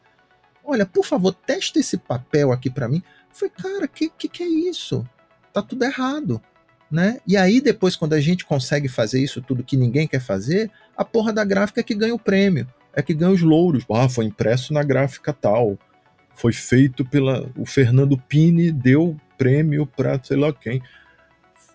Não faz sentido, cara, né? Eu acho que aí é a gente criar soluções melhores para nosso o nosso negócio, assim. A gente vê que, que de repente fechar um pouco a nossa comunidade, fazer o dinheiro circular, rastrear um pouco esse dinheiro que a gente que você ganhou tão sofrido, né, a tua liquidez, que é a coisa mais preciosa que você tem, que todo mundo corre atrás, né, se você tiver que vazar ela, vaza para alguém que você acredita que está do teu lado, que vai voltar o dinheiro para você. Literalmente, sabe? Então, aquela tipo comunidade Amish, sabe? Comunidade é, é, é, judaica, comunidade. Não tem, os caras vão e formam. Olha, se não tem aqui, precisa ter aqui na nossa comunidade de, de design alguém que faça mídia social. Não tem? Quem é que quem é que está fazendo ali? Vamos chamar aquela pessoa para cá. Precisa ter alguém que, que, que vá fazer prospecção de novos clientes para gente. Precisa ter alguém que vai. Então, é uma parada que parece um papo meio hippie, mas não é, cara. É a saída econômica, é, é a coisa da microeconomia, cara. Meu, tu pega, tu pega traders, por exemplo, tu pega Wall Street, os caras fazem isso, velho, desde que inventaram. Isso. Isso. É os mesmos caras, meu. É sempre os mesmos e eles estão ali, os bancos são todos os mesmos caras. E, velho, eles são. E estão nem aí. Tu acha que o quê? Que os Lehman Brothers brigam com o cara do. Ou tu acha que o Bradesco briga com o Itaú? Realmente? tu acha realmente que é. eles brigam? Eles não brigam, não. velho. Eles todo dia se ligam. E aí, mano, como é que nós vamos fazer? Vamos fazer o que esse ano? Esse ano, ah, vamos fazer e assim. Agora? Vamos apertar o quê? tão ruim, hein? Tipo assim, as coisas tão ruins, vamos faturar mais. É, vamos é apertar, tá vamos, botar, vamos, vamos apertar lá o, o, o, senador não sei o que lá que nos deve um favor. Cara, e é assim, é. velho. E assim eles é. vão indo. Só que a gente fica na noia que a gente vai perder cliente, que a gente acha que vai perder cliente para outro designer, sendo que falta designers no, no, no Isso, país, cara. velho. Falta, cara. Tem, olha, é só tu andar na rua. Vai pra rua é. olhar. Tá tudo bonito já? Exato. Tá tudo bem pois é. feito? É. Não tudo tá, funciona, velho. tudo comunica tá, tudo bem, comunica, tudo tá tudo resultado bacana. Exato, não tá, velho. Então, assim, é. eu acho que vocês que têm que... Mais... É, o que é mais interessante, Léo, é que, é que as, as, pessoas têm a ideia de que, ah, eu vou dividir, eu já, eu, bug, eu mal tô conseguindo pagar minhas contas. Eu vou dividir com outra pessoa o meu trabalho. Essa é, é a visão errada. Né? Realmente, o problema é que a outra pessoa acredita a mesma coisa que você acredita. Aí não, não faz. Não faz porque realmente você vai dividir. Você tem que entender, né, com coisas pequenas, que um mais um não é dois, velho. Né? Essa junção, ela multiplica. Você tem que otimizar para multiplicar e não para onerar. Então, assim, experimenta uma coisa pequena. Vai no pequenininho. Saca? Pega aquele negócio que você sabe que, que é o que te dá mais trabalho, mas é o que te dá mais retorno e você faz pouco porque é o que te dá mais trabalho. Então, provavelmente você está fazendo o que te dá menos retorno, mas é o que você consegue fazer mais rápido. Então, pega aquele negócio que, que você não está fazendo mesmo, você não consegue fazer, né? Que vai te empatar de tirar o teu, teu ganha-pão se você pegar um negócio daquele e você for dividir, você perde, né? Você fica abalado. Ele, puta, eu deixei de fazer cinco clientes para fazer um e puta, esse um de repente me deu um cano, ou esse um demorou um pouco mais, ele reprovou uma coisa, eu vou ter que fazer um retrabalho e tudo, aí você vai perder mais três ou dois clientes do pequenininho. Pega aquele projeto e divide com o teu coleguinha. Pega aquele e chama lá, velho, vamos fazer isso aqui junto só pra gente sentir o drama. E aí você analisa se o problema é o processo ou se é a pessoa, porque pode ser a pessoa também, a junção pode não, não rolar, né? E aí você vai tentando, cara, vai funcionar muito melhor, bicho. Vai funcionar muito melhor. Se as pessoas começarem a se ligar. E aí não é questão de você ser uma pessoa evoluída, ou uma pessoa brilhante. Não, cara. É uma questão de você ser inteligente. Olha, vai gerar mais recurso, vai gerar mais grana. Pensar é com a cabeça assim. de e não negócio. Não tem problema isso. É. Né? Não tem problema. Olha, fulano ganhou 20 mil eu ganhei só cinco. Ai, fulano é foda. Cara, o que que fulano fez é, dentro desse, é. desse balaio de 25 para ir faturar 20? Que eu possa faturar 10, então, que seja, que seja a metade. Mas eu tô faturando Exato. um quarto, velho. Tá errado Exato. o cálculo. E isso, é. os caras já piram porque é o seguinte. Você tava faturando 500 reais, velho. Antes de se juntar. Aí você vê o cara. Não, mas água. Velho, você tá fazendo a mesma coisa. Você saiu de 500, você saiu para 5, você tá achando ruim porque a pessoa tá para 20. Aí você se separa da pessoa e volta a ganhar 500. Então, assim, vamos, raciocinar. Tudo bem, o cara tá me explorando. Tudo bem, mas pensa. Você tá fazendo a mesma coisa você tá faturando 5. Tá permitindo que a pessoa que faturava 8 fature 20. Se a pessoa tá te explorando, ok. Tá, né? Mas que tal, que tal você manter aquilo, porque afinal de contas você está saindo de, de 500 para 5, né? E conversar com a pessoa, falou, ó, oh, velho, vamos melhorar essa parada aqui? Não tá bom para mim. Abre aqui o teu negócio. Pô, por que que, por que que essa diferença tá tão grande?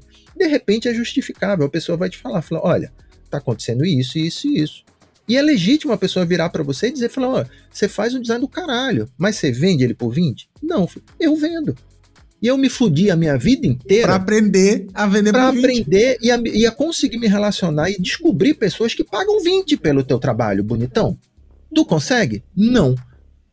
Me ensina então? Não vou te ensinar, porque senão você me tira da jogada. É legítimo. É legítimo. Agora, vamos melhorar as coisas? Vamos. Tá? O que, que, você que, que a gente pode somar aqui? Falei, então, vamos lá.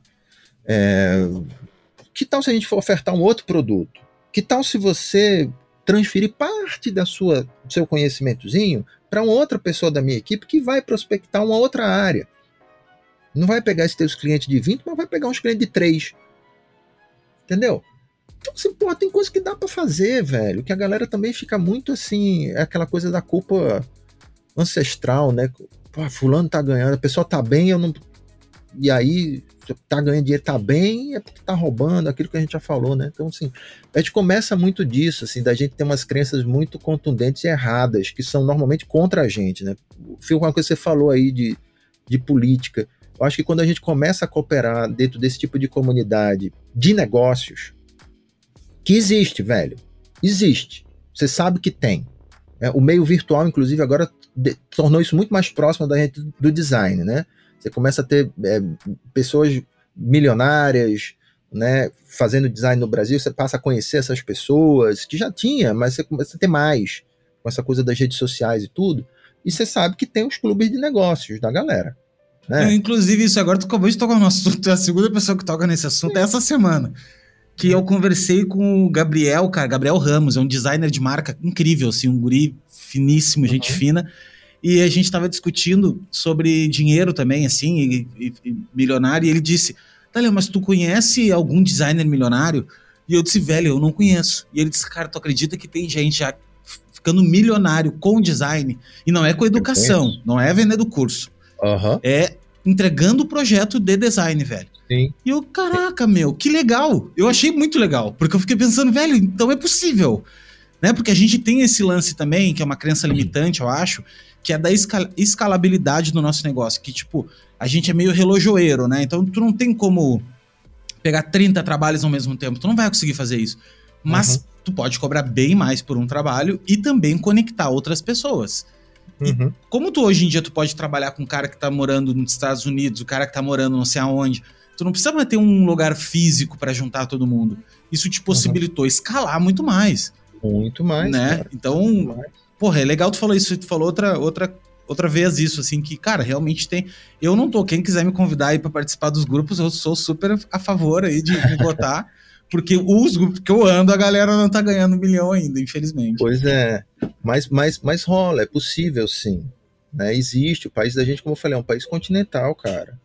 E aí, se não tá, aí é que deveria se juntar. Entendeu? Vamos aí, Léo, montar o nosso grupo aí, dos futuros milionários. Né? Porque é isso, assim, a, a gente é, no, no Brasil, né, a gente não tem memória. E tem uma coisa que a gente também não tem, são heróis. Heróis, nossos heróis são, são meio barco furado, né, assim. E isso é muito ruim, cara. Porque no design, quem são os heróis do design brasileiro? Né? A gente se distanciou muito, né, por conta da academia, né, da origem classe média do, do designer brasileiro, né, é, que, que, que já não é isso mais. Então, assim, mas quem são as pessoas que a gente vai idolatrar? A gente tem na música, não tem? Tipo, quem é a nossa Anitta? Tem no, tem no esporte. Quem é a nossa Pablo Vittar? É. Quem é o nosso Senna ah, no design? Quem é o nosso Senna? Não tem, cara. Então como é que você quer que a nossa área seja importante? Não é nem pra gente, simbolicamente.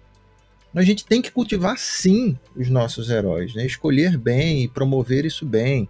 Né? E o retorno é, econômico-financeiro faz parte disso, cara. Sabe?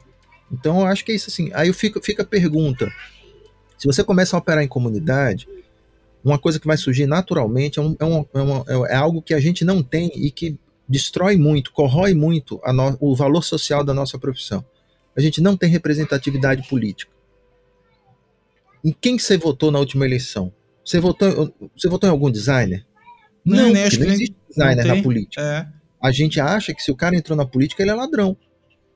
Como que a gente não tá na política, cara? Porque presta atenção. Você falou que você tá morando em Balneário Camboriú, é isso? Tá? Então, vamos lá. Uma indústria qualquer resolve se instalar em balneário para produzir qualquer coisa. Aí você vai dizer, bah, a nossa profissão já não é regulamentada, a nossa profissão não tem representatividade política, no... enfim, eu vou ficar aqui. Sim, listando uma lista infinita. Né? Mas vamos lá. Aí uma indústria se instala em balneário. O que, que ela vai fazer? indústria no Brasil, provavelmente, ela vai comprar equipamento de produção chinês, que já vai vir com os templates padrões de design embarcado no software dele, na linha de produção, tá? Vai contratar mão de obra pouquíssimo especializada, local, né? E a parte do capital intelectual da empresa, a parte que pensa, né, e, e design, todo todo negócio de design, praticamente a não ser que você venda bens materiais, físicos, né? Mas se você vende projeto de design, tua empresa é, é baseada em capital intelectual. A coisa mais cara dentro da tua empresa não vai ser o teu computador, que seja não, um Mac. Isso aí tu compra. Vai ser o teu juízo. É isso aí, o dinheiro tá? compra. É, é. Exato. Vai ser você, vai ser a sua equipe, vai ser o teu pessoal. Com salários pretensamente altos. Mesmo se comparar né, com outros segmentos. A lógica econômica é essa, tá? Então, não vai ser contratado designer ou vai ser contratado um, dois postos. Dois já é um acontecimento de design para o quê? Para gerenciar provavelmente a, a cópia ou o, o, o modelo de design importado na máquina. Acabou-se. Acabou. Tá? E isso é que vai acontecer. E para instalar essa operação, essa empresa vai ter incentivo fiscal de 20 anos dado pela prefeitura, pelo governo do estado, vai do seu que, vai ficar paparicando os caras, vai ficar no seu que. Haja vista as montadoras de automóvel. Automóvel é, é, uma, é uma entidade da família brasileira, né? É um automóvel. Né? Você paga duas vezes seguro pra um troço desse. É um bem que a turma enfiou na cabeça da gente que é. Não, é. A, a indústria automobilística, cara, é a indústria, para mim, mais bem sucedida de toda. Surreal. Surreal. Hoje, um Surreal. carro popular de um Gol tá custando 80 mil reais, velho. 100 mil um carro popular. Que, que, povo, da, que povo é esse que onde? tem Não, 80 assim, mil para pagar no 50% da população brasileira está na faixa de perigo de passar fome. Eu vi pois isso é. no. Cara, sabe o que, que é perigo? É quando assim a pessoa não sabe. Não sabe se vai ter amanhã. Se vai comida. ter o jantar, se vai ter o café da manhã, Cara, se vai ter o e um carro popular. Eu tô, eu tô usando uma motinho, uma motinho, uma bis, uma, uma PCX, uhum. uma motoquinha assim. 20, 21 mil reais uma motoquinha. É doido, cara. cara é doido, bicho. É doente. É doentio isso, velho. É doente. Daí tu vai na Argentina aqui do lado, o carro custa metade do preço. Aí tu pergunta. O carro que é fabricado no Brasil, fabricado aqui. Pra lá, Aí é tu pergunta, barato. por que que é fabricado? Por que que é a metade? Daí tu vai responder, ah, não, porque o juro, porque o imposto, porque não é, cara. Não tem explicação. É por causa, por causa que a gente paga. Que a gente paga. Porque a gente paga, Exato, velho. É pronto, ó, meu. Vamos botar 30, é vamos. Os caras vão pagar, é. velho. E pronto. É. Enquanto estiver pagando, e assim, gasolina, ou, ou, alguém acredita que a gasolina vai baixar em algum momento. Não, nunca, nunca mais vai baixar. Pouco. Porque, é. cara, isso é, isso é ancoragem, velho. Quem manja um pouquinho de psicologia sabe que, uhum. velho, olha só, no momento que tu te acostumou com uma dor, essa dor ela vai ficar, é. velho. Ela não vai mais baixar. Tchau. Né? É. Então. E isso é muito maluco, cara. Isso se reflete em. A, a economia brasileira é perversa porque vem dessa coisa do mono, de monopólios, onde isso era aberto e descarado e ninguém queria ver. É, por exemplo, você pega um setor de, de refrigerante, né, que é um troço. Nota, refrigerante. Né? Cara, as marcas líderes aumentam os preços para se fuder na época das festas. Natal, uma delas você sabe que é dona da Natal, São João, aqui no Nordeste, Carnaval. Aumenta absurdamente, bicho. Aí você para e olha e fala. Por que, meu Deus, se a oferta, se, se a procura aumentou exorbitantemente, deveria diminuir? Você sobe o valor exorbitantemente. Chocolate! Chocolate, irmão. Hum. Tu quer é. na Páscoa? Na Páscoa deveria ser o seguinte, ó, normal deveria custar 50 reais um ovo. Normal, uhum. não chutando um preço. 50 reais. Na Páscoa deveria custar 25. Porque é o seguinte, todo mundo quer todo comprar. Todo mundo compra chocolate. Todo mundo come chocolate. Pô, é. vamos, vamos, é. vamos vender no volume? Não. No, é, no, normal custa 25 e na Páscoa mantenha, custa 100. Mantenha o 25. Mantenha. Quer aumentar? Puta, 30. Mas é. não me põe 100, não me põe 80, Filha cara. da putagem, isso aí, aí, olha só, não sei se você lembra, é, uma das tragédias de Teresópolis, né, quando teve, acho que a, a primeira primeira vez recente que a cidade se acabou e foi destruída com chuvas, e tem uns anos atrás. É, o mercado, né, como acabou tudo, a galera começou a trazer do, do, do Rio e dos estados do Espírito Santo água, água mineral para lá. E aí os empresários fizeram exatamente o quê? O garrafão de água, que era, sei lá, 5 reais, os caras estavam comprando 15. Eu tava vindo de fora. E aí, ó, legitimamente, obviamente, todo mundo foi, isso é um escândalo, você está explorando a humanidade, uma tragédia. E aí o Ministério Público finalmente interviu. Né? Houve uma intervenção do Ministério Público, galera, não, velho, isso é criminoso, você não pode fazer isso. Claro. Mas ninguém olha pro chocolate, ninguém olha porque não tá explorando a uma. Isso, é velho, porque é supérfluo. Não é tão grave assim. É. Mas aí você fala que absurdo. Não é um absurdo. A gente vê isso todo dia. É, a, o único absurdo é que, pô, a galera tá morrendo e água é básico para a vida do ser humano. Mas a lógica da economia ficou escancarada aí da nossa economia brasileira. Não, e tu assim, pega e tu pega uma barrinha de chocolate. exposta. Tu pega uma barrinha de chocolate, Bugling, antigamente ela vinha num papelzinho alumínio e papapá, pesava, sei lá, 300 gramas a barrinha. É, Hoje em dia tu pega uma barrinha, cara, é 5 gramas, eu acho, velho. É, é, é ridículo, cara. Cara, tem aí a dúzia de ovos, de ovos com 10? Tem, tem. Não, 10 não, acho que é 12. Dúzia de 10. Não, velho. Mudaram Aqui pra 10 agora. Maluco, dúzia de 10. Tu quer coisa cara, mais indecente tem que um nome isso, disso, Tem um nome disso técnico, né? Que é. Eu vi esses dias no, no Instagram daquela associação que tem de apoio ao consumidor e tal, não me lembro o nome é. dela, IDF, uma coisa nesse sentido.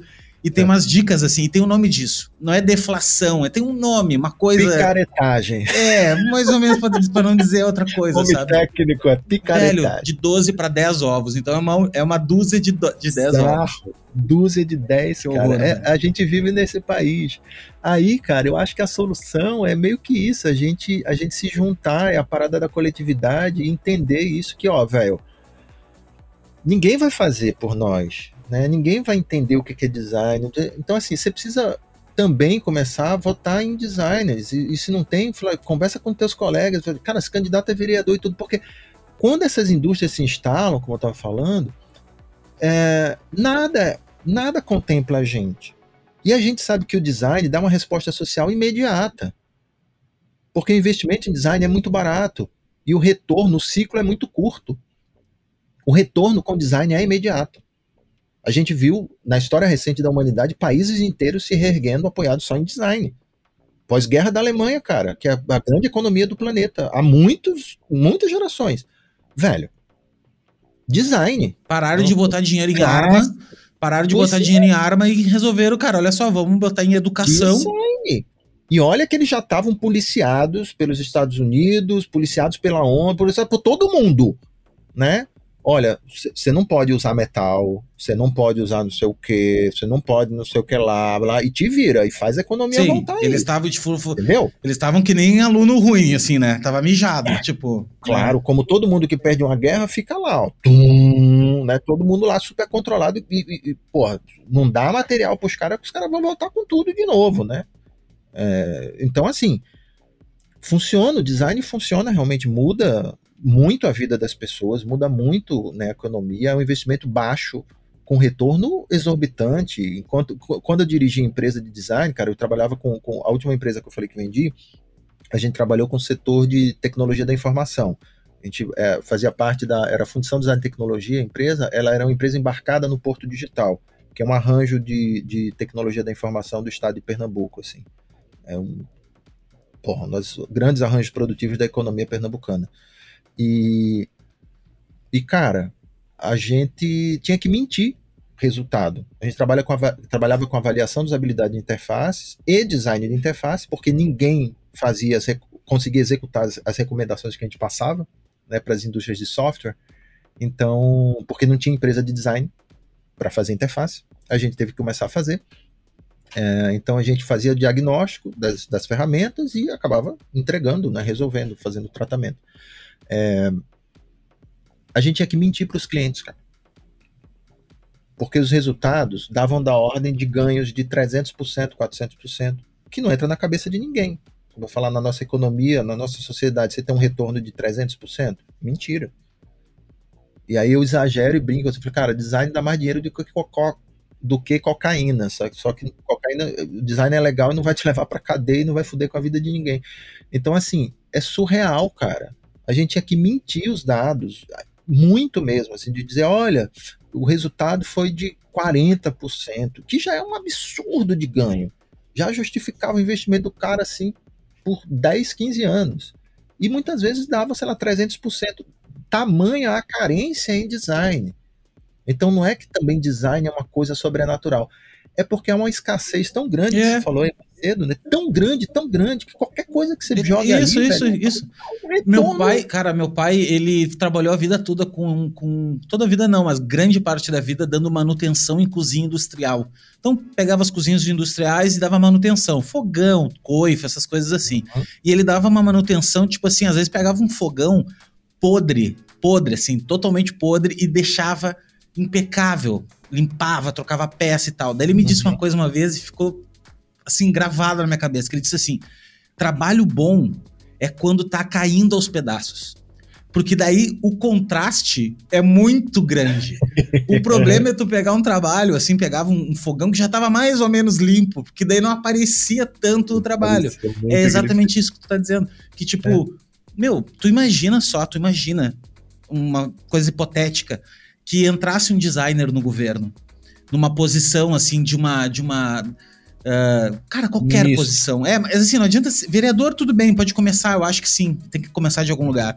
Mas tu imagina. Senador, cara. Tu imagina o senador um senador designer, velho. Não, assim, ó. Senadora. Outra coisa, velho. Outra coisa, assim, vou falar um pouquinho disso. Eu não falo muito de política, mas eu queria falar. Ontem eu vi o nosso excelentíssimo lá falando no. no falando, não sei o quê, na, na Fórum das Américas, não sei o quê. Cara, Ah. como é que um presidente de um país não fala inglês, velho? Como é que não fala inglês? Eu acho que um Pô, presidente. Léo, eu acho que esse é o menor dos problemas Pois dele, é, não, cara. não, eu só tô assim, mas uma coisa Na básica, verdade, assim. o menor dos nossos Mas problemas. pensa só, cara, qual uma foi o último vergonha, presidente nosso que falava inglês? O Fernando Henrique, cara. É uma vergonha. Que é um cara culto. Eu nem tô defendendo, eu nem conheço disso pra poder Uhum. defender. Mas eu digo, tem que, cara, ter cargos de liderança no nosso país precisam ser ocupados por pessoas capacitadas, velho. Por pessoas. A, a- a política brasileira não é profissionalizada. É né? exato. Por exemplo, a, a política na França é uma carreira mesmo. É uma carreira, você, cara. Você estuda numa escola Business, isso. você não sei o quê, Porra, o cara é presidente, carreira. o cara tem que entrar num curso de ser presidente, dois Isso. anos de comércio exterior, de matemática avançada do cacete, não sei do que. É. Pra quê, velho? Pro cara saber. Saber falar das coisas, saber Mínimo. o mínimo, Você é cara. presidente. Meu, o cara né? sai, o cara sai do, do, do nada, um ignorante, tá ligado? Um cara completamente despreparado. E eu tô falando de todos, assim, de todos os últimos que passaram, enfim. Enfim, velho, é, é uma indignação É difícil, que cara. causa, É sabe? Uma indignação. É. E, de que, e, e que pior e de tudo. a vida de todo mundo, E né? o seguinte, Bug, pior de tudo é que eu não- a gente não vê, não vê esperança. Essa é a merda. Não, É. Tu não vê assim uma coisa do tipo assim, não, beleza, tá, meu, passamos agora. Não, velho.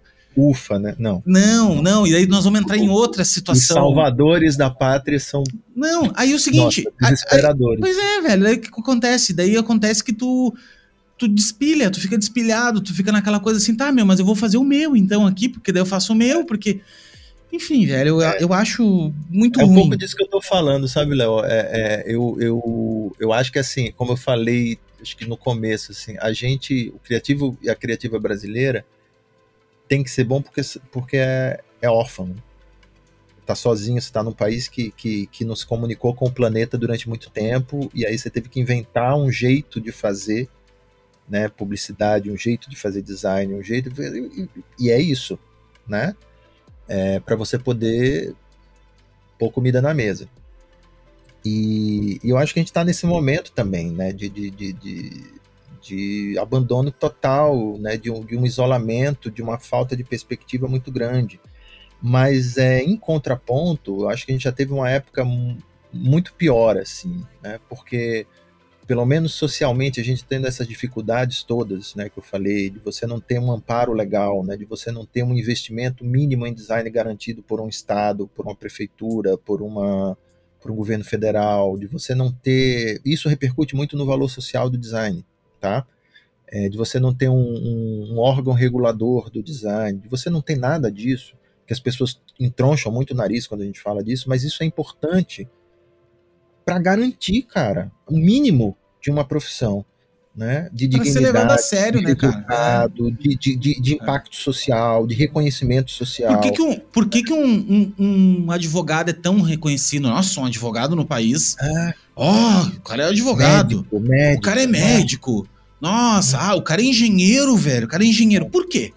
Porque Paga tem alguém, tem alguém lá dizendo, Paga cara. Não é todo mundo que pode dizer que é engenheiro no LinkedIn, velho. É, é. E eu, e eu tô falando isso, Bug. Eu tô falando isso, eu não sou formado, velho. Eu faço trabalho, Uhum. eu trabalho há 20 anos no mercado, mas eu não sou. Aham. E eu tô agora em. Cara, mas esse não, é, esse não é o ponto. Todo mundo fica muito assim, puta, não é formado.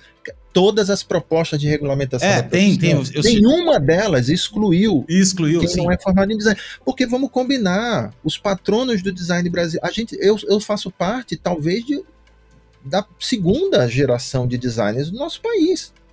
Design é recente, cara. É. Então esse não é o ponto. Nem tinha você- faculdade. Não vai ser o, o- É. o- o diploma que vai te dar o pedigree. Porque é o seguinte, eu, eu como, como, como professor, entendo o seguinte: instituição nenhuma te forma, você é que se forma nela. Tá? Tem, tem professor ruim? Tem, pra caralho. E a nossa área cresceu muito. Então tem gente boa, tem gente ruim, velho. Tem instituição boa, tem instituição ruim. Esse não é o ponto, tá? O ponto é o seguinte: se tanto faz, se pra você que faz design, que vive de design, tanto faz quem tá fazendo design, que tipo de resultado dá. É, é, Isso, esse é o é. problema, cara. Se tanto faz a tua área para você que faz e que defende a coisa, vai, vai tanto fazer para os outros. Tu imagina para o né? cliente. Vai tanto fazer para faz para o cliente. Tipo, cara, é. tudo bem, meu, é meu primo faz. Você acha que não é importante? Então não é o fato de você não ser formado, não ser formada, que vai fazer você acreditar que isso é desnecessário ou que isso não deveria acontecer na tua área. Deveria, cara. Você, poxa, seu caminho foi, sua trajetória foi, você pode optar por não fazer. Agora, você é uma questão identitária também, né? Eu fiz parte do, do, do Conselho Nacional de Políticas Públicas, é, o CNPC, de, representando o design. Eu era o vice-representante junto com, com o Túlio. É, e eu, eu vi isso muito nas outras áreas. É uma questão de identidade. Você se reconhece como designer. Pronto, cara. É que nem assim, eu sou preto. Vamos botar o dedo na minha cara e dizer que eu não sou preto? Aí o tempo fecha, a casa cai. Entendeu? É uma questão de identidade. E uma questão de exercício. Tá? Então, de você legitimar, de você trabalhar, você falou, cara, eu trabalho há 20 anos. Então você vai mostrar isso. Você pode até ser questionado. Pô, Léo, mas você é designer? Pô, vamos facilitar, vamos estudar. Não? É, tipo. Você não percebeu? Eu sou, cara, tá aqui, ó. Meu, meu trabalho é esse. Meu caminho é. foi diferente do seu, mas não quer dizer que eu não, que eu não, que eu não sou designer. Não, eu acho assim, cara. E eu falo, e, eu, e é uma das coisas que eu falo para todo mundo, inclusive para mim mesmo, que é assim: no momento que tu tem a oportunidade de estudar, de tu fazer uma faculdade, faça não existe essa coisa, ah, não, porque eu faço um cursinho agora na internet, porque, velho, nada substitui a faculdade. Nada substitui um curso. Eu acho que você tem que aprender, cara. Eu, eu, eu não vou nem tão longe, Léo. Eu vou também, como, como professor há 20 anos em, em universidades em design, em faculdades de design. Substitui. Substitui, cara. Eu vou me permitir te contradizer aí, desculpa, mas eu acho que substitui sim. Agora, é muito mais sofrida a trajetória, velho. Não tenha sim. dúvida muito mais sofrido, cara. Você, você sabe o quanto você penou. Não, né? eu só então, sei agora. É, é, tão louco, é tão penoso, que eu só sei agora o quanto eu penei. Tempo, Porque né? eu não sabia. Mas aí que tá, aí que tu falou agora, Bug. É tipo assim, ó. Eu só fui descobrir o quanto é penoso depois. Porque depois que eu olhei. Agora eu olho pra hoje, estudando mais, eu olho pra um. Pra um assim, vou lá e pego o currículo de uma faculdade, eu penso, puta que pariu, meu. Se eu tivesse estudado o projeto. Isso aqui, velho, já tava. Eu já tava voando, mano. Eu, eu tava voando há 15 é? anos já. Eu fui aprender que existe esse troço de ter projeto, de diamante duplo, de pesquisa. É. Eu fui aprender agora. O cara na faculdade, o guri na faculdade que entrou há três anos atrás, ele tá mais avançado que eu de 15 anos Sim. de carreira. Por quê? Porque ele Sim. soube agora disso. Isso Exato. faz diferença, cara. O que Vai. não faz diferença, eu acho, que é a que a galera confunde, é que assim, tá, meu, se formou. Que nem tu disse agora, se formou, cara mas o cara não aprendeu direito, o cara não se, o cara não se interessou, o cara não uhum. evoluiu em coisas que a faculdade não ensina, do tipo software, uhum. que é uma coisa que a faculdade não ensina tanto, não é uma coisa que tu vai sim, pegar sim, tanto. Sim. Meu, tu vai sentar a bunda na cadeira de um estúdio de design, tu vai, tu vai se, se ferrar um pouco.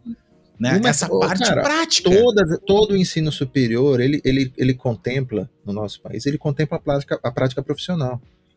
Eu sou professor responsável por estágio hoje na minha instituição de ensino. Tá? E já em outras, já fui em outras e tudo. Toda instituição contempla isso no nosso país. Então não dá para você, não é, não é sem olhar para o mercado cegamente, né? Agora concordo que deveria e poderia olhar muito mais para o mercado as instituições de ensino superior.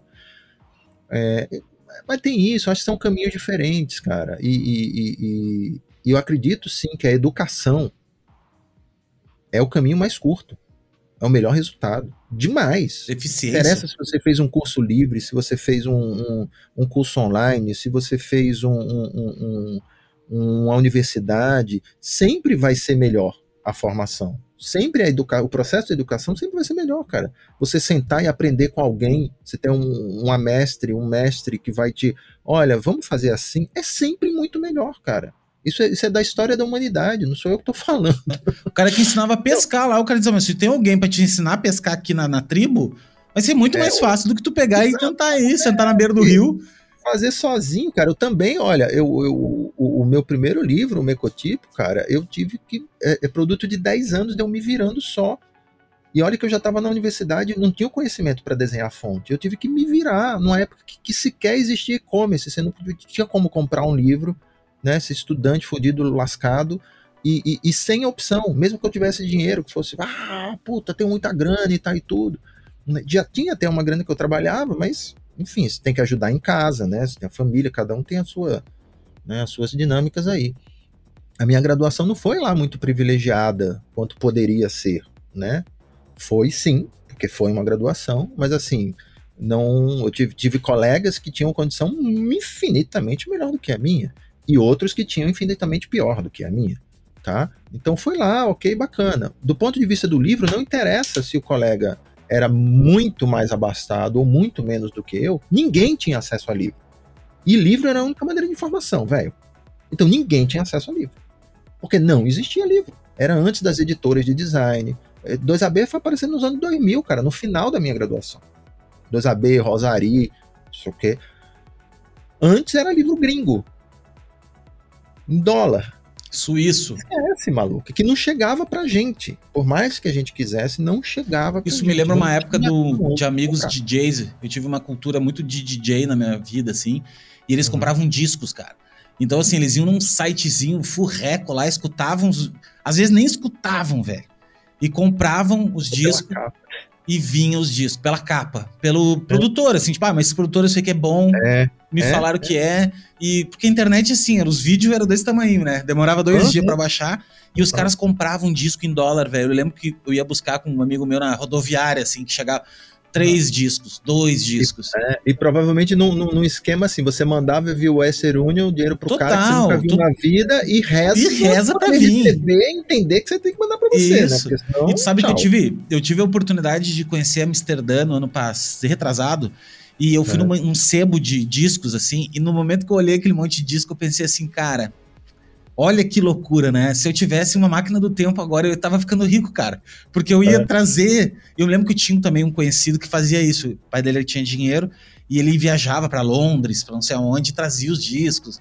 Então. Mas eu acho que na história da humanidade, o conhecimento, seja ele o conhecimento real de fazer ou o conhecimento de saber quem faz, ele sempre foi uma grande moeda e sempre vai ser uma grande moeda. Sim.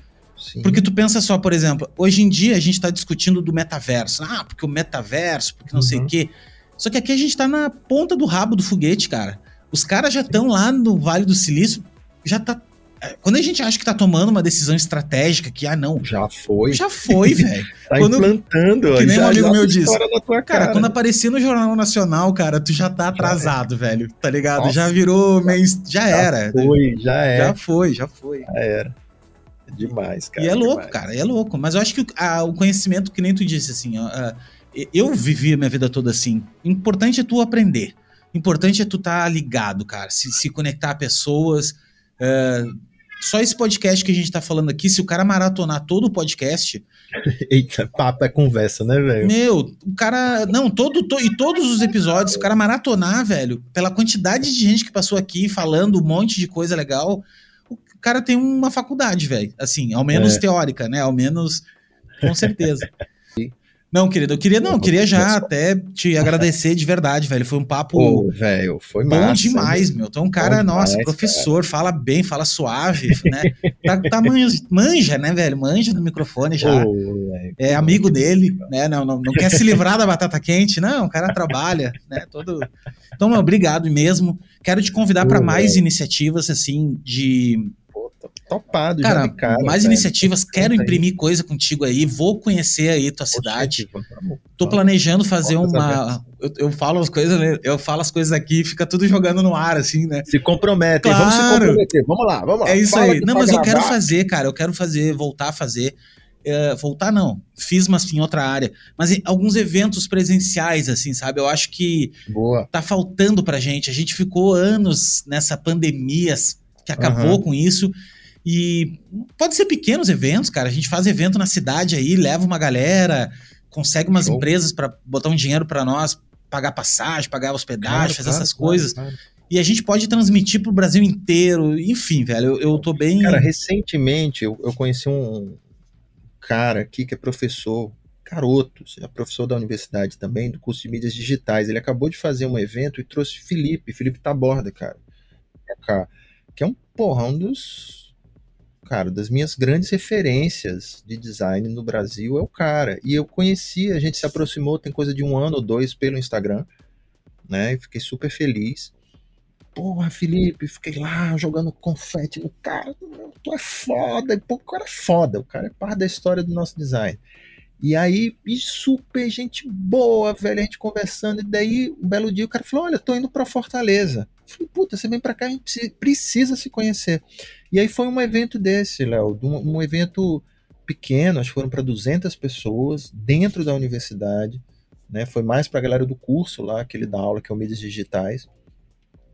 E o cara fez acontecer, velho. Então, assim, né, a gente faz, eu já fiz muito evento, agora, né, parei um tempo, mas assim, a gente faz, vem, tem estrutura, a gente pode pensar em um monte de coisa, né? Esse ateliê que está montado lá, a, existe a estrutura do laboratório de tipografia do Ceará, que é ainda maior, né, dentro da universidade, então dá para ter maquinário, tem espaço para para fala, com sistema de som, com cara, tem, tem uma infraestrutura cara, Então demorou. Boa. Então tá, tá, aí já, Fortaleza é, é nós.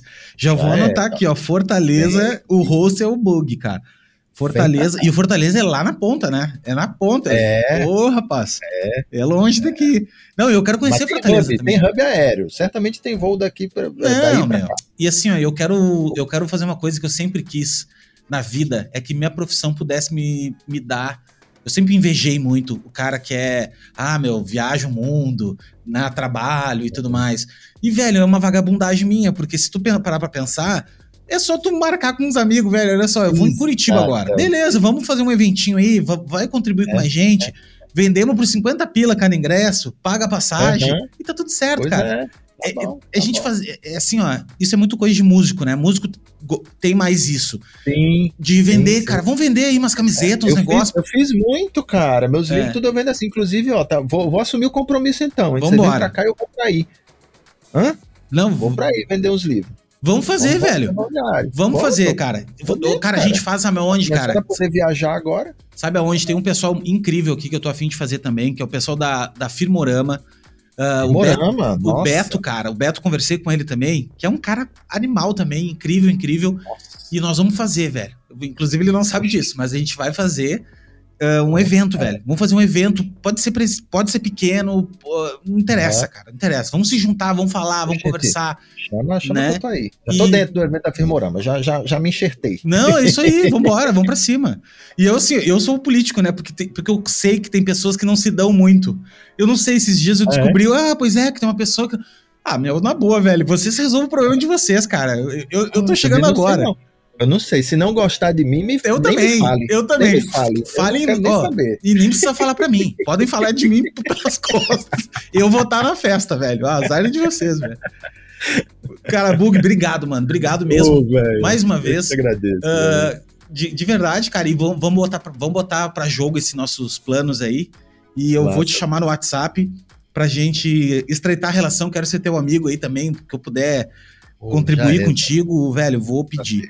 Agradecer Bora. também quem, quem acompanhou até agora o papo, esse papo incrível, foi, teve a sorte aí né, de, de acompanhar o professor falar. E Bug, últimas pala palavras, uh, pala uh, palavras finais, não últimas palavras, palavras porque senão parece o cara vai morrer, né? Pô, galera, eu, eu, queria também agradecer muito, né? Eu, eu, eu, prometi no começo que a conversa ia ser longa, eu falo que só a bexiga. É, espero que, que tenha tocado em alguma algum ponto querido aí de vocês. Estou é, super aberto a continuar esse papo também. Vai lá no Instagram, me segue, a gente está sempre sempre solícito e, e de fato essa rede que eu falei para vocês, né, essa operação em rede, a gente está criando pontos chaves dentro dessa rede hoje para que ela opere e ela de fato comece a operar, tá? Não é só uma estrutura de impressão, não é só bug. Né? Sozinho, velho, eu não faço nada.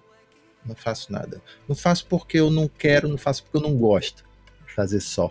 Né? E acho que, que o impacto é, na vida das pessoas, como eu falei, quando a gente está tá em grupo, ele é muito maior, né? tem, uma, tem uma relação muito grande.